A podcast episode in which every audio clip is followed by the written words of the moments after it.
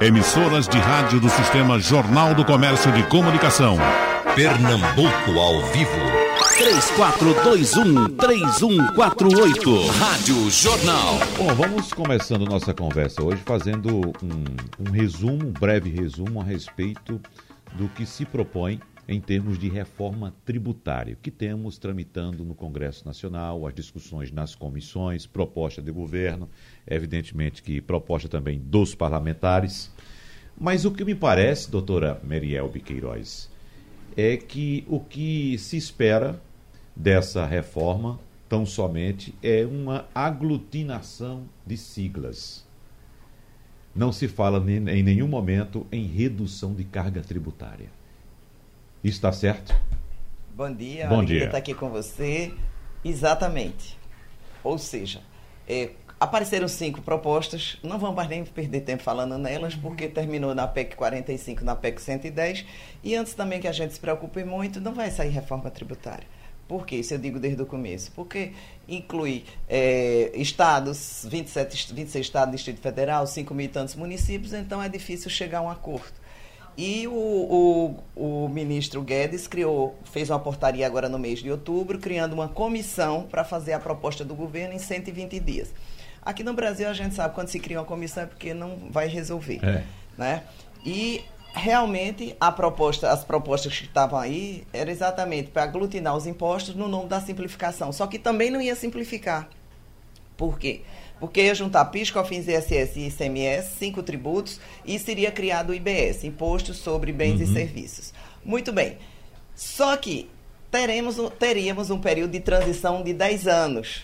Então, do, seria criado o IBS, o IBS seletivo, ou seja, não é 5 por 1, um, seria 5 por 2 tributos. Só que durante 10 anos ficaríamos com 7. Os 5 já existentes e mais 2. Durante 20 anos teríamos a questão da troca do destino pelo, pelo da origem pelo destino e durante 50 anos quem tem créditos é, que foram acumulados durante o tempo e não conseguiram creditar teriam 50 anos para compensar esses créditos. Ou seja, a geração que está aqui hoje, eu, eu 50 se Deus anos, doutora. se Deus quiser, eu estarei, né? Mas eu não sei se todo mundo vai estar até quando fizer. Então, também não simplificaria. Reduzir carga tributária, jamais também teremos redução de carga tributária no Brasil, eu insisto bastante. Por quê? Porque temos um gasto alto, um custo alto e precisa de receita. Então, não tem como baixar a carga tributária enquanto não reduzir. Mas também nada é tão ruim, porque finalmente o, o ministro Guedes Ontem o presidente mandou três PECs, né? Está indo no sentido do que eu sempre falei. Redução do Estado, redução da máquina pública, a máquina pública for mais eficiente, para que depois se adeque, ou seja, menor custo, menos receita, e aí tem a possibilidade. Então, eu vislumbrei como uma iniciativa muito saudável, muito importante o para o Brasil, PECs. o envio dessas PECs, uhum. a redução do número de municípios, que aí a gente pode discutir depois, mas só para uhum. dar assim. Então, Sim. foram várias, vários pontos que ele abordou de reforma do Estado, de reforma financeira do Estado. Claro, porque se conseguir realmente reduzir essa máquina, tornar essa máquina mais eficiente, aí depois teremos uma reforma tributária para adequar a, essa, a esse novo custo. Uhum. Né? E aí sim, a sociedade precisa se posicionar, precisa é, é, é, pressionar seus parlamentares para que essas medidas tenham força para passar. Porque a gente precisa disso. Nós não aguentamos mais pagar essa carga tributária alta, esse Estado ineficiente, não ter retorno de saúde, educação, é, é, estrada, segurança, tudo, pagando muito e sem ter o retorno. E para isso a sociedade precisa se juntar para pressionar, porque senão não sai agora essas não saem as propostas de redução da máquina do Estado. Uhum. Certo. Doutora Meriebe, é, é, a gente percebe que o pacote tem, uh, tem suas qualidades. É um pacote uh, com base na economia liberal, de redução do Estado, como a senhora falou, só que agora vamos enfrentar, evidentemente, uma barreira política no Congresso Nacional. E quando se fala em redução de Estado, fala-se também em redução de privilégios políticos. E no combustível da máquina política que temos hoje, que é o Estado inchado, ou seja, repartições públicas grandes, com muitos cargos, né, muitos deles comissionados também. E o político adora não vive sem aquele empreguinho de prefeitura, de Estado, de repartição pública, que ali ele acomoda os correligionários dele, não é? A senhora tem alguma expectativa de que esse pacote passe, pelo menos com 70% do que foi proposto? Eu, esperança eu tenho, Aham. tá certo? Sempre tenho que ter esperança. Mas como eu digo para você, o povo quando quer, ele pode mover e fazer acontecer. Então eu acho que cabe, inclusive, a mídia, a- Hoje, por sinal, é o, o dia do radialista, né? Parabéns. Veja só, são tantos dias de radialista que eu nem sei qual é o dia. Não, mas fica parabéns por hoje. Fica parabéns por hoje. Muito obrigado. né? Então, o que é que acontece? A sociedade precisa ter a conscientização, claro que vai enfrentar questões corporativistas, que vai ser muito forte, mas essas questões corporativistas não podem se impor diante da necessidade. O país não aguenta mais. Uhum. Tivemos uma crise financeira, foi afetada a economia, 13 milhões de desempregados. Então, precisamos agora, todos, quando todos mesmo, a sociedade, se juntar no sentido do coletivo, no sentido da cidadania, de fazer com que coisas necessárias, embora doloridas para alguns que têm esses privilégios, elas possam ser feitas. Porque senão daqui a pouco tem o privilégio hoje e daqui a pouco não vai ter- poder ter mais nem o próprio salário, porque a máquina não aguenta. Veja, quantos estados hoje nós temos quebrado? Rio de Janeiro, Porto Alegre, Minas Gerais. Quase todos, só sobram dois. Pois é, esses estão quebrados mesmo, ou seja, salário de quatro meses atrasado. Então adianta você querer um salário alto, é, benesses, bônus, vantagens. Se não vai receber nada, então chegou, acho que chegou a hora da gente repensar o Brasil. E essa questão do Estado, essa redução dos municípios, eu volto a falar porque acho uma medida interessantíssima. Essa eu duvido que passe. Mas eu acho que toda a sociedade precisa pressionar. Por quê? O Brasil nós temos 5.680 municípios. São 5.680 máquinas administrativas, secretarias, câmaras de vereadores, nada contra.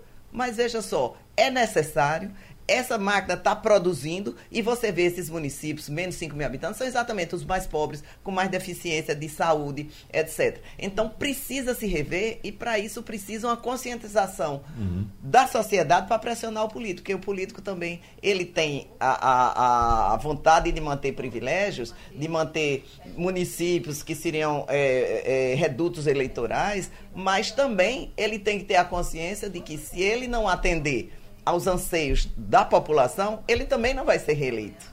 Aham, né? Então, eu tenho esperança que passe e acho que elas são importantes e, e necessárias.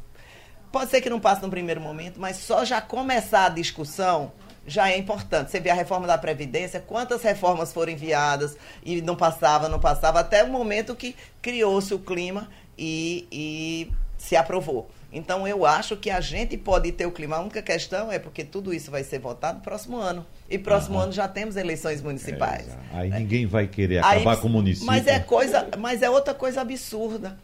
Para-se o Brasil no ano de eleição municipal e de presidente, ou seja, na realidade o, o governo funciona dois anos. Uhum. Na, na realidade um, porque um quando ele chega para se adaptar, ver, Se ambientar. se ambientar, ver, montar a máquina.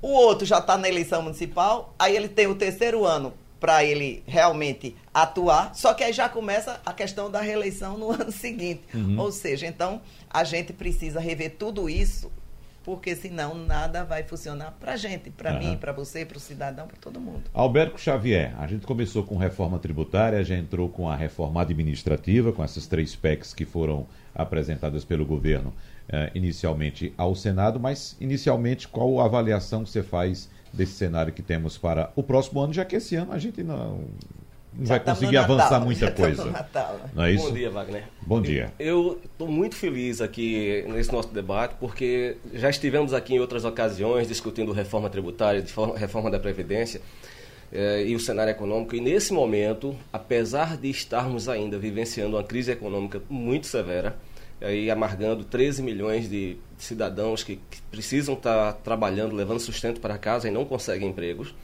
eh, nós estamos vivendo um momento de transformação, de credibilidade. é? Nunca tivemos, eh, ao longo dos últimos anos, um- um- uma confiança por parte da população, por parte do empresariado tão intensa.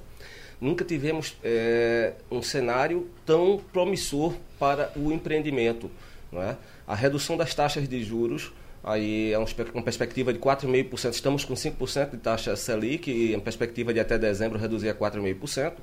E essa redução ela traz diversos benefícios. Ela traz uma redução do custo financeiro que o, o Estado está pagando de, de, seus juros. É, nós temos aí uma redução do custo de captação por parte de empresas e de familiares, de, de cidadãos que, que possuíam aí uma estrutura de dívida pesada. É, nós temos uma redução de custos para aquisição de casa própria, de, de insumos é, que as famílias estavam sem o direito de buscar a compra de um imóvel novo, de, de, de ter essa estrutura dentro de casa. E nós temos também é, uma, um incentivo para que aqueles grandes investidores que estavam é, podendo obter juros é, expressivos sem correr risco com seu capital, eles agora eles se deparam com a remuneração pequena e eles vão tirar esse, esse capital dos bancos, dos investimentos, é, para promover em produção, né? uhum. vão, vão trazer para a economia. Então, nós temos um cenário muito promissor para uma retomada econômica. Uh, também nós temos uma, uma, nova avaliação do Risco Brasil que está prometendo o ingresso, logo, logo a gente vai ter uma revisão aí das, das agências eh, internacionais, permitindo o reingresso eh, de fundos de investimentos, de alguns, alguns entes que estavam até proibidos de promover investimentos no, no Brasil. Tudo isso traz um cenário muito promissor. E voltando um pouquinho todo esse cenário para a reforma tributária, não é? é? efetivamente a PEC 45 e todas aquelas que estavam inicialmente envolvidas, elas não traziam é, uma proposta de redução. Até anunciavam uma tentativa de manutenção de equilíbrio fiscal, mas quando íamos para uma análise prática, uma análise real, enxergávamos ali é, efetivo aumento de carga tributária e, digo até, é, penalizando alguns setores em detrimento de outros. Então, o setor de serviços, por exemplo, estava ali com uma, uma, uma, agressividade muito grande no é, aumento um de carga. Um aumento de 600%. 600%. 600%. É, então, você imagina o que é pegar no, dentro de um hospital, por exemplo, aumentar 600% a carga tributária. É, e diversos outros segmentos, que o setor de serviço é essencial. Né? Então, é, enxergo eu o seguinte deixa primeiro é, o dever de casa ser realizado. Então, no momento em que a economia cresce, a arrecadação tributária ela vai crescer naturalmente. Né? Nós vamos ter um aumento é, de empregos por esse, esse fomento da economia e, ao mesmo tempo, o aumento da base de arrecadação de, de consumidores. E vamos ter aí, para alguns anos à frente, a possibilidade de um Estado menos carregado, né, com todas essas propostas de reforma administrativas, reformas que ansiávamos por muito tempo. Então, é, é, nós encontramos aí um presidente que teve a coragem de enfrentar toda essa, essa situação. Então, é, precisamos que nossos representantes do Congresso Nacional tenham a responsabilidade de assumir a necessidade dessas reformas. Não dá para pensar, ah, porque ano que vem a gente vai ter é, eleições municipais. Vamos ter, mas é sabido que a redução da quantidade de municípios é uma necessidade. Não é? Absurdamente, ano passado se discutia aumento da quantidade de municípios. Graças a Deus, agora viemos para um, cenário de consciência e, e, a proposta que está sendo reduzida aí é uma proposta de redução de, de, de, de cerca de 1.200 municípios, mas municípios com estrutura muito pequena, que não se justificam é, para uma, uma, uma estrutura é, de manutenção de todo o custo de uma Câmara de Vereadores, de uma, de uma prefeitura, secretarias. Então vamos ter uma otimização do, do, do, do dinheiro, do recurso público. Né? O cidadão que hoje reside no município desse e ele pode, em determinado momento, ele se assustar, oh, vamos encerrar aqui, vamos me aglutinar, é, juntar esse município com o outro. Ora, vai ser muito melhor. Esse recurso que está indo agora para custear benefícios políticos, eles vão ser eh, direcionados para a saúde, para a educação, para a segurança, uhum. para aquilo que precisa ser efetivamente direcionado. Matheus Calado, você é advogado e você faz parte de um grupo uh, de jovens, uh, jovens empresários, não é isso? Você, você, existe uma, uma cabeça, uma liderança desse grupo? Você é presidente desse grupo ou você é integrante desse grupo? Como é? Bom dia a todos os ouvintes. Bom dia, Wagner. Bom dia. É, eu sou o atual presidente da Associação dos Jovens Empresários de Pernambuco. Uhum. Existe uma confederação que se chama CONAGE, é a Confederação Nacional dos Jovens Empresários, que aglutina mais de 40 mil jovens e que tem representatividade em todos os estados da federação. Uhum. Então, o movimento local é encabeçado por mim, mais 80 associados de todos os setores da economia E trabalhamos em três pilares. Trabalhamos na capacitação, no networking para jovens empresários e também na representação política, sendo, claro, a partidária. Agora, você percebe nesse grupo essa euforia, esse clima positivo que foi relatado aqui pelo, pelo contador Alberto Xavier? É, acredito que sim. Muitos empresários acreditam que o cenário brasileiro já está melhorando e que vai melhorar mais. Em relação à reforma tributária, qual é o meu pensamento? Poucas pessoas sabem que, na verdade, a União, os estados e municípios, eles produzem pouquíssima renda. Eles, eles praticamente não produzem a renda suficiente para cobrir seus gastos. Então, do outro lado da balança, quem paga por esses gastos públicos são as empresas e as pessoas. Então, você tem um gasto público de um lado da balança, onde aí está investimentos em estrutura, servidores públicos, saúde, segurança, investimento no Brasil, e quem paga do outro lado da balança é exatamente os contribuintes. Então, uhum. quando nós, nós. é verdade. Então, o, o contribuinte, então, quando a gente fala sobre reforma tributária, a gente não pode falar em redução da base tributária sem falar da redução do gasto público. Isso não vai se sustentar. Vai chegar uma maneira, se a gente pagar menos tributo, a máquina vai quebrar. Ao mesmo, ao mesmo contraponto, se a gente pagar muito tributo, as empresas vão quebrar e uma hora isso vai desequilibrar novamente. Então, existe uma problemática muito grande que é exatamente você conseguir equilibrar os dois lados da balança e se ilude a pessoa achar que, que o jogo é simplesmente esse: contribuinte versus entes públicos. Na verdade, a briga no Brasil não é só entre eles dois mas você é comum, e é isso aí não, não foi eu que criei, mas a guerra fiscal. Então, quando você fala em unificação de tributos, você está falando do, da união dos estados e dos municípios, que eles não se entendem.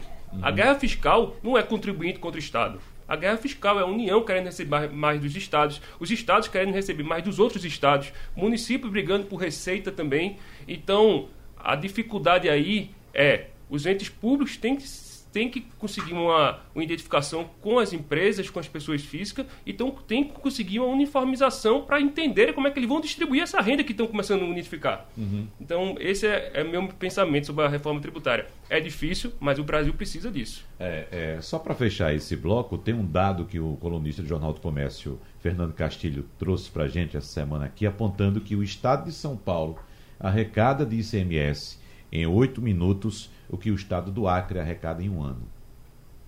Em oito minutos arrecada o que um estado arrecada em um ano. Veja que diferença, né? A senhora está chamando a atenção aqui para alguns detalhes da PEC 45, da reforma tributária, que vai mexer muito na estrutura do que a gente conheceu como simples, inclusive na questão da compensação de débitos tributários, é isso? Veja só, a... eles querem acabar com todos os incentivos fiscais. E aí já tem a primeira coisa que é péssima para o Norte e Nordeste. Por quê? Porque quem vai abrir uma indústria, por exemplo, a Fiat veio aqui para Pernambuco, foi dado incentivos fiscais. Empresas vão para Amazonas, para o Acre, para Rondônia, exatamente por conta de incentivos fiscais. Então, Norte e Nordeste precisa de incentivos fiscais. E a PEC simplesmente acaba na reforma tributária, não vai poder ser dado mais incentivo fiscal, exatamente para que as empresas possam ficar no Sul, onde tem logística, etc. E ninguém de, do Norte e Nordeste está se levantando contra esse tema. Esse é um ponto um. O ponto dois é o seguinte: é, ela, a, a proposta de reforma tributária não acaba com o Simples. Só que veda que pessoas que adquiram produtos do Simples deem crédito. Ora, se a alíquota do imposto é 25%, que presumos que o, o IBS teria uma alíquota de 25%, mas que a empresa vai poder compensar o crédito de quem ela comprou, né? Então, o varejista compra do distribuidor ele vai ter 25% de débito de imposto, mas ele uhum. vai compensar o crédito de 25% do que ele comprou. E na realidade ele pagará 25% sobre a diferença. Essa é a não cumulatividade. Só que quando se essa empresa que ele está comprando for do Simples, ele não vai ter o direito de crédito. Ou seja, a empresa do Simples, ela vai se acabar o regime. Quer dizer, a empresa não, mas o regime, que é, ela tem um regime simplificado, que até a gente trabalhou na Constituição em 2003 para colocar. Para quê? Empresas pequenas. E hoje essas empresas são 9 milhões de empresas no Brasil. 99% das empresas são micro e pequenas empresas. Ou seja, apenas 1% são grandes empresas. E nos últimos anos, é o único segmento que está promovendo contratação, crescimento da, que emprega, da, porque exatamente, exatamente como ela é pequena, ela não tem é, sofisticações tecnológicas de maquinário, então ela que emprega a mão de obra. Só que aí, se não for dado o direito de crédito de, de aquisições do Simples, ninguém compra mais do Simples. Então essa empresa terá que sair do sistema. Perde o sentido. E vai pagar 25% de tributos uhum. e tributos sobre o produto. Porque essa reforma tributária ela só está mexendo nos, nos, produtos, é, nos tributos que incidem sobre o bem e o serviço. Né? Continua o imposto sobre a renda, continua as outras Propriedade. coisas. Propriedade, previdência, IPVA, que é outra coisa absurda no Brasil, que o emprego aqui é muito caro. Por quê? Porque os tributos sobre, sobre a folha de pagamento são muito grandes. Só para o público entender, quando você tem um salário de mil reais, o empregador paga mil para você e mil para o governo com as despesas. Então, ele paga dois, você só recebe um. Então, esse custo para ele é muito alto.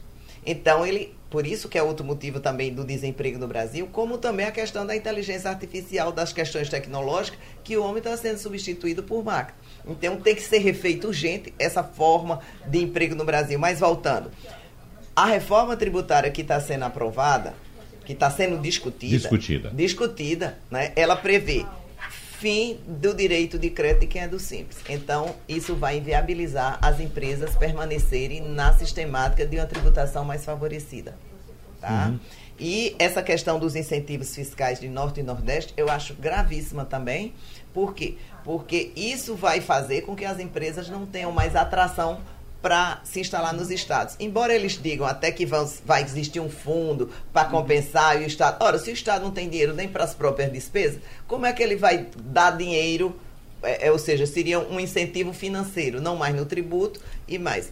Isso também está previsto que vai sair numa lei complementar, etc. Ou seja, de imediato teremos é uma alta carga tributária e a possibilidade de não serem mais atraídas empresas para o norte e nordeste. Uma situação gravíssima, porque essa compensação de transferência é, de, da, redistribuição por, para os estados que têm menor capacidade de geração é uma compensação momentânea, né? Uhum. É pensamento daquele, daquele gestor público que quer se preocupar com o pagamento do seu, do, das suas contas imediatas. Mas é preciso que os gestores pensem no amanhã, em trazer cada vez mais empresas. Né? Pernambuco, quanto tempo passou para absorver um processo de industrialização? Quantos e quantos anos é, tentou-se trazer indústrias para Pernambuco e não se conseguiu? E de um momento para outro, situações como essa da, da, da reforma tributária, se ela não permite a concessão de novos incentivos, você não traz mais, vai deixar de atrair efetivamente as, as indústrias para o Estado, para a região, né? região norte. Quem vai produzir é, lá na Amazônia se não tiver um incentivo fiscal é, que compense toda a logística, o custo da logística. O de, investimento que a empresa vai fazer. O né? investimento né? que precisa, capacitação de mão de obra, uhum. são muitas variáveis que precisam ser zeladas. Então, é, é, é um ponto preocupante da reforma tributária. Doutor Matheus. É, na verdade, o que eles estão propondo em relação ao incentivo é criar uma nova regra do jogo e depois que o jogo começar a ser jogado, eles começarem a ver como é que vai fazer a questão do incentivo. Uhum. O que acontece hoje, na verdade, no Brasil, é que as empresas elas não escolhem os estados que, que vão instalar sua sede de acordo com o seu melhor mercado ou o seu melhor centro logístico. Eles escolhem os estados que, dão, que lhe vão lhe dar mais benefícios. Eu posso falar nisso porque tem, claro, a Zona Franca de Manaus. Então, como Alberto bem é, destacou aqui, qual seria a empresa que iria se mobilizar até lá para fazer uma logística, e aí a gente fala de logística e logística inversa, porque nosso, todo a nossa malha de escoamento hoje é por rodovias, então a gente tem que pressupor que o produto tem que sair, depois o caminhão tem que voltar, se a gente não tiver um incentivo. Então, no momento em que vai criar uma nova regra, para depois começar a discutir como é que tu vai fazer a questão do incentivo e diminuição da desigualdade de produção e, e efetivamente consumo dentro do país, é muito complicado. Uhum. Bom, vamos falar um pouco também da, da situação local, porque eu digo a vocês o seguinte: é, eu sempre tenho visitado é, o comércio local, empresários locais, e a reclamação em relação à política fiscal do governo estadual é uma só, Alberto. Em todos os locais onde a gente passa, há uma chiadeira geral. E a reclamação, ah, resumindo, é a seguinte: o governo do estado não deixa a gente trabalhar. Você vê por aí também, Alberto? É, Wagner, é uma colocação que eu, eu me traz muita preocupação. Não é? Uhum. Não é? Por que, que o, uma afirmação desse tipo, de que o governo não deixa trabalhar? É, o governo de Pernambuco ele tem um, um, nós temos um, alguns incentivos criados anos atrás, que foram incentivos, inclusive, que trouxeram muitas dessas indústrias para o Estado. Né? Já que a gente está falando de incentivos, né? Já que a gente está fazendo. E a gente pode citar grandes empresas como, por exemplo, aqui o Grupo FCA, a fábrica Podemos, da Fiat, né? Exatamente. Né? Então, o, o, Grupo FCA, eles receberam, é, além do terreno, um incentivo do PRODEP muito significativo, né? E o que é que acontece? Esse, essa nossa legislação do PRODEP é uma legislação que ela traz ali é, diversos elementos de risco para o empresário. Uhum. Ele precisa seguir com muita minúcia para que ele não precise devolver aquele incentivo ao Estado.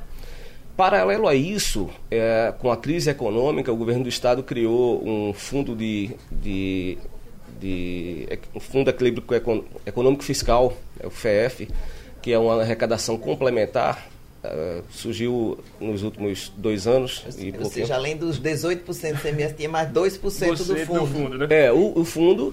É, e ele, ele veio para muitas empresas beneficiadas pelo PRODEP como uma redução da, da do incentivo trazido. É, e aí o seguinte, a empresa ela recebeu um, um decreto, ela recebeu é, oficialmente um benefício do Estado e o Estado estava chegando ali em determinado momento dizendo, olha, me, me devolva um pouco do, do benefício que eu criei. E o pior, esse fundo ele foi alterado é, por algumas vezes a sua formação de, de, de seu cálculo do, do, do, fundo. E aí chegou um ponto que diversas empresas encontraram uma divergência de entendimento no recolhimento desse fundo e a Secretaria da Fazenda, ela quando aborda, ela simplesmente ela, ela não cobra a diferença que ela entende para aquele fundo. Ela toma todo o incentivo fiscal. É? E quando ela toma esse incentivo fiscal, ela aplica multas milionárias e, no meu entendimento, ela expulsa essa indústria do Estado. Ela não está promovendo a arrecadação. Depois o empresário vai discutir. É, doutora Merielbe tem militado, inclusive, em relação ao questionamento dessas cobranças. Né? da Já constitucionalidade, temos, né? É, é, é um, um, que é inconstitucional, que é outra coisa que se faz no Brasil. Né? É. Faz a lei inconstitucional para arrecadar isso dito por ministro, etc., do próprio julgamento.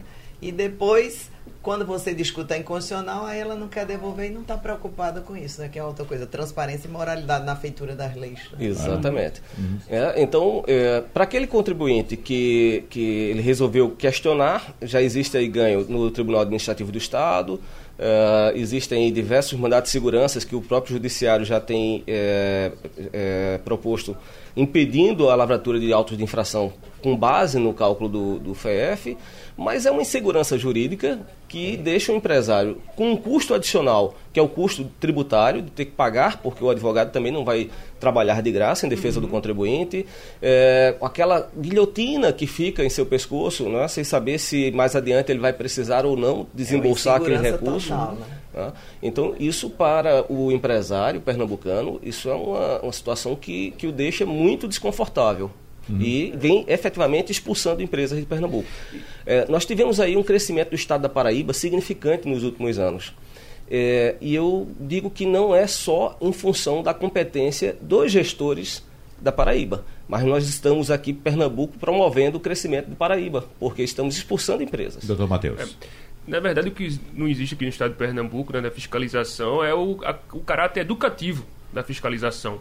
A Secretaria da Fazenda ela não chega para na empresa e diz: olha, aconteceu algum engano, você apurou a menor, vamos fazer essa diferenciação e vamos pagar e vamos resolver. O que, né, o que dos ponto, do, plano, do plano de vista prático em si, o que acontece é chega, começa uma investigação, no momento em que a, a Fazenda entende que o tributo foi pago menor, ela aplica para você o tributo, aplica multas gravíssimas, dependendo da situação, né?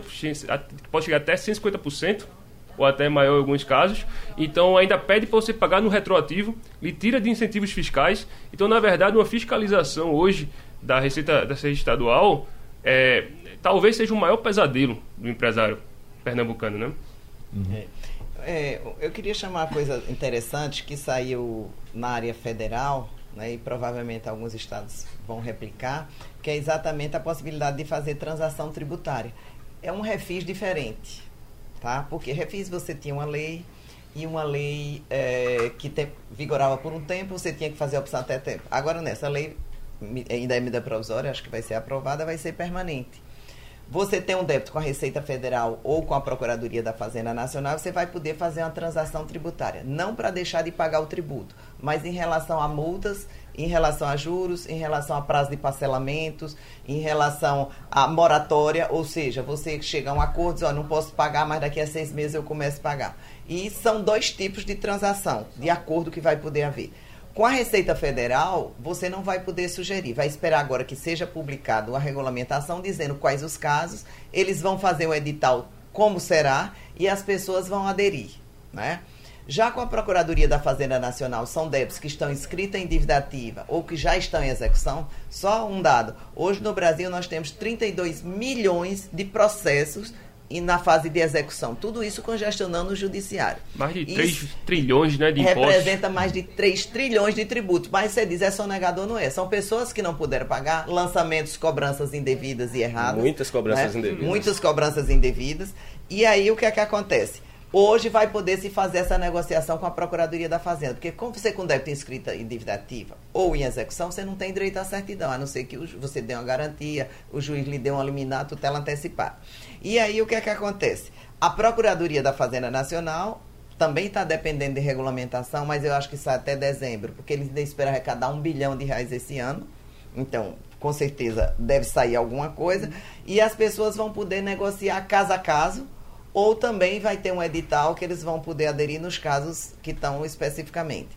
Mas tudo isso aí se volta para a questão seguinte: precisa arrecadar. Então, esses abusos que acontecem, essas cobranças indevidas, o Estado de Pernambuco, como o Matheus estava lembrando aqui, é, o, esse ano, ele, foi esse ano, né? ele lançou no começo do ano, é, ele mandou notificação para 16 mil notificações para todo mundo dizendo o seguinte, ó, se você não pagar, eu vou mandar para o Ministério Público e o uhum. Ministério Público vai entrar com ação penal. E você uhum. apavora o empresário, uhum. só que muitos deles não estavam devendo, muitos deles já estavam decaídos, não podia mais ser cobrado, e indiscriminadamente foi mandado aqui no Estado para todas essas pessoas. Né? Eu tive vários casos de clientes que Sim. a gente teve que entrar e lá dizer, ó, oh, peraí, já está decadente, você não pode fazer isso, não pode mais cobrar, isso não é devido. Algumas ações, medidas judiciais que teve que ser tomada, porque senão, além da cobrança do tributo, você ainda teria uma denúncia para o Ministério Público para entrar, começar um, um, uma ação penal contra você. É. Ou seja, responsabilização dos sócios, gente que não era mais sócio, gente que não era mais gerente, recebendo notificação, que ele notificou a empresa e as pessoas. Então, eu acho que, por conta dessa voracidade e necessidade de arrecadar, está se indo com muita sede ao pote, como digamos assim. Eu acho que tem que haver mais transparência, mais moralidade e mais cuidado, porque senão é como o Alberto está dizendo, muitas empresas, diante da insegurança, elas vão embora, não vão investir, não vão fazer novos investimentos. E quem perde é o Estado. E o Estado perdendo, quem perde é a gente. Uhum. Porque o Estado mais pobre deixa de oferecer menos serviços e a gente que é cidadão, e aí eu digo assim, é, sou eu, você que está em casa, todo mundo. É aquela pessoa que ganha um salário mínimo, aquela pessoa que está desempregada, quem vai assumir a, a conta no final disso tudo. Um parênteses aqui no nosso debate para dar uma informação econômica importante. Tivemos ontem o um leilão, uh, o que se chamou de mega leilão, né, que não foi tão uhum. mega assim, né, já que não atendeu às expectativas do governo. Mas hoje tivemos o leilão dos blocos menores. O que aconteceu?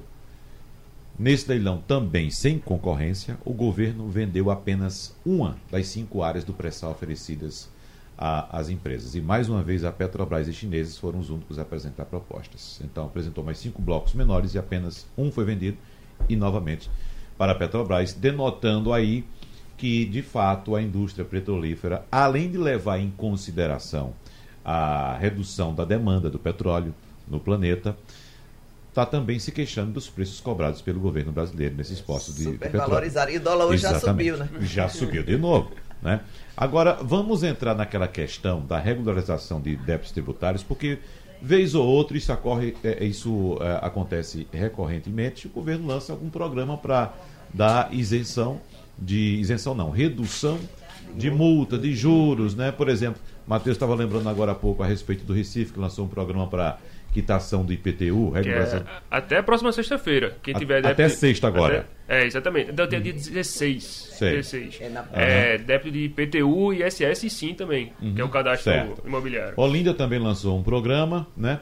E é bom lembrar que é, é, uh, tem uma tal de uma medida provisória do contribuinte legal. É, não é isso, é, Alberto? Então, essa, essa MP foi assinada no último dia 16, 16 de outubro, pelo presidente Bolsonaro, e permite a negociação de débitos tributários e também o auxílio, de acordo com o Ministério da Fazenda, na regularização de dívidas de quase 2 milhões de contribuintes, doutora Merielbe. Exatamente. Eles, é, dentro desses 3 trilhões, eles querem arrecadar alguma coisa. 2, bilhões, 2 milhões de contribuintes que devem. 3 trilhões. Qua, não, não, na verdade, é? o dado que eu tenho aqui é de 1 trilhão e meio. Um trilhão e meio é, de reais. Mas, mas esse aí são os passíveis de entrar na negociação. É, porque eles certo. querem arrecadar, né? É, e, e essa medida provisória, ela, diferentemente dos refis, ela vai ser permanente. Ou seja, é uma lei aprovada, vai ficar para sempre. Quem for tendo débitos vai poder fazer essa negociação. Não tem um prazo como nos refis, né? E ela permite o quê? Que você vá apresentar para a Procuradoria da Fazenda Nacional para débitos inscritos e em execução você vá fazer uma negociação. E aí é isso que você precisa ter muito cuidado nesse momento para não ficar uma questão subjetiva, ou seja, só serem aceitos aqueles que eles estão querendo realmente. Porque a medida provisória diz que esses débitos são os irrecuperáveis e os de difícil recuperação. Ou seja, a princípio não seriam para todos os débitos. Mas eu entendo que aquele contribuinte que tem problemas de caixa, fluxo de caixa e vai é, é, e pode provar isso, pode conseguir que haja uma, uma, uma, um acordo. E esse acordo não vai ser só como redução. Pode ser é, em prazo para pagamento, que vai poder chegar a 84 meses de parcelamento, ou uhum. até 100 para micro e pequena empresa, que uhum. não seja do Simples. Ou se hoje ela é do Simples, o débito era anterior. Então, uhum. Empresa do Simples não vai poder fazer transação tributária. É vedado, porque tem outros tributos estaduais, federais, etc. Como também débitos do FGTS não vão poder ser objeto de negociação nessa transação. Mas aí, só abrindo um parênteses, o débito do FGTS, recentemente foi lançada uma resolução lá do comitê que, vai, que permite também parcelamentos. Só que isso é diferente. E nessa medida de transação, os débitos que estão na Procuradoria vão ser. Você vai poder é, vai sair regulamentação e você vai poder, depois da regulamentação, ver os casos que ele especifica. Se você se enquadra, você vai poder propor um acordo. Né? E vai se sentar com a Procuradoria para exatamente ver o que é que ela vai poder dar. Uhum. Ou um prazo maior de parcelamento, ou um, uma carência, um período de moratória que você não paga e vai pagar depois o que deve, ou uma redução de até 50% do débito. Mas veja só, você tem um débito, vai poder de mil, vai poder reduzir até 50%, 500. Mas esses 500 só vão poder ser de multa e juros, porque o tributo principal não vai poder ser reduzido. Isso vai ser bom para redução, para negociação de débitos antigos, porque os débitos antigos têm mais juros e tem mais multa. Uhum. Pode ser que você chegue ao ponto de zerar totalmente o, o valor da multa e dos juros e ter que pagar e ter que pagar o principal parcelado. Então, são várias possibilidades novas que acontecem e que na Procuradoria da Fazenda vão poder ser negociadas.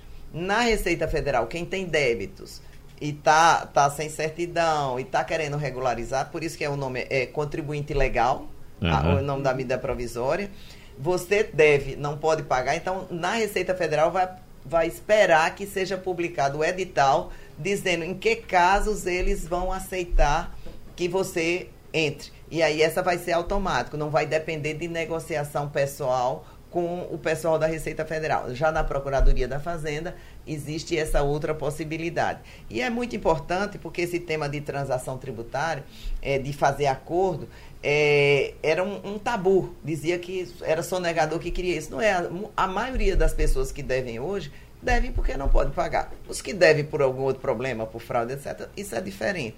Mas aquele bom contribuinte que quer regularizar a sua situação, é importante que seja dada oportunidade. Ora, se a carga tributária é alta, se é complexo, e se houve crise no, no, na economia, ele não está pagando porque não está podendo realmente. Mas ele quer se regularizar para estar tá em dias, até para é. começar outra atividade. Né? Isso, isso, uh, até para ponderar, como, como a Ariel estava dizendo, é, o que você vai poder fazer a transação não é relativo àquele sonegador, porque é, é vedado, é vedado pela medida provisória que débitos oriundos, ou que fique caracterizado que teve alguma multa pela questão da sonegação é ou qualquer crime, outro crime né? tributário, vai estar vedado. Esse tipo de contribuinte, ele não está cobertado pela, pela medida provisória.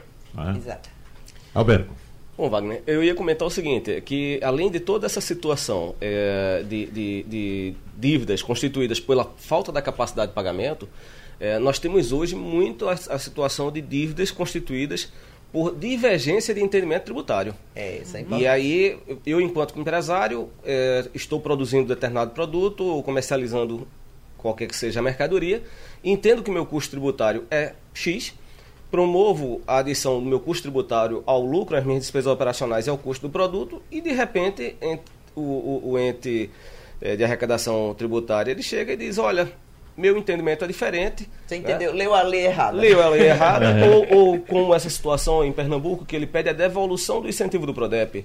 Só que é um recurso que ele foi utilizado para compor o preço da mercadoria. Uhum. Ele não foi para o bolso do, do, e investir do empresário. na própria empresa. Né? Reinvestir na própria empresa. Então, assim, essa empresa ela não tem condições de, de, de promover, por mais que se crie a expectativa do agente de, de arrecadação de, de, receber aquele tributo, dificilmente a empresa ela vai ter essa disponibilidade, porque ela não foi, ele não foi considerado na, na formação do preço. Uhum.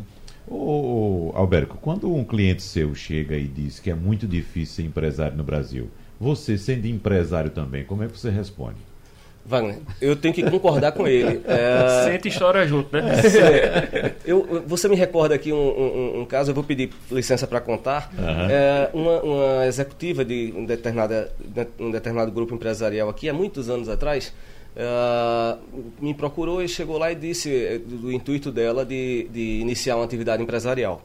E relatou que ela não tinha experiência nenhuma empresarial e que ela tinha aquele cargo de, de executiva que era muito bem remunerada na época. E o projeto que ela me apresentava era um projeto que trazia uma, uma fragilidade. É, eu promovi ali uma orientação é, de que ela não largasse a, a, condição de executiva e fosse empreender naquele momento, deixasse a coisa se estabilizar mais. Ela ficou com raiva, não quis nos contratar por conta daquela minha abordagem. e cerca de dois anos depois eu, eu recebi uma, uma visita e estava agendado lá, ela me abordou e disse, você lembra de mim? Eu uhum. confesso que eu não sou, não sou bom fisionomista. eu disse, eu recordo que eu já vi a senhora, mas não, não exatamente não recordo. Ela disse, eu, estive aqui, é, trouxe meu projeto, você me orientou a não é, dar andamento a ele. Eu saí com raiva naquela ocasião.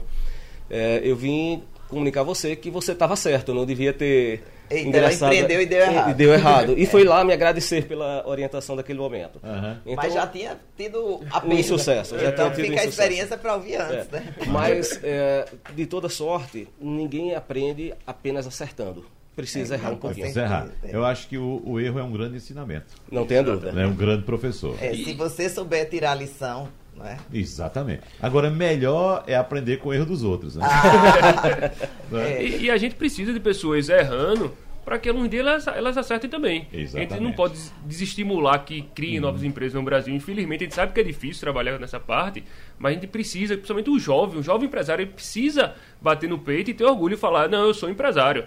Eu não quero depender do serviço público, eu não quero trabalhar para outras empresas, eu quero, quero ter o meu próprio negócio. Isso tem que dar orgulho. A gente ah. tem que tirar essa, esse valor cultural que tem que o empresário que ele deu sucesso é porque ele fez uma coisa errada. Isso não Isso existe é mais. Importantíssimo. Entendeu?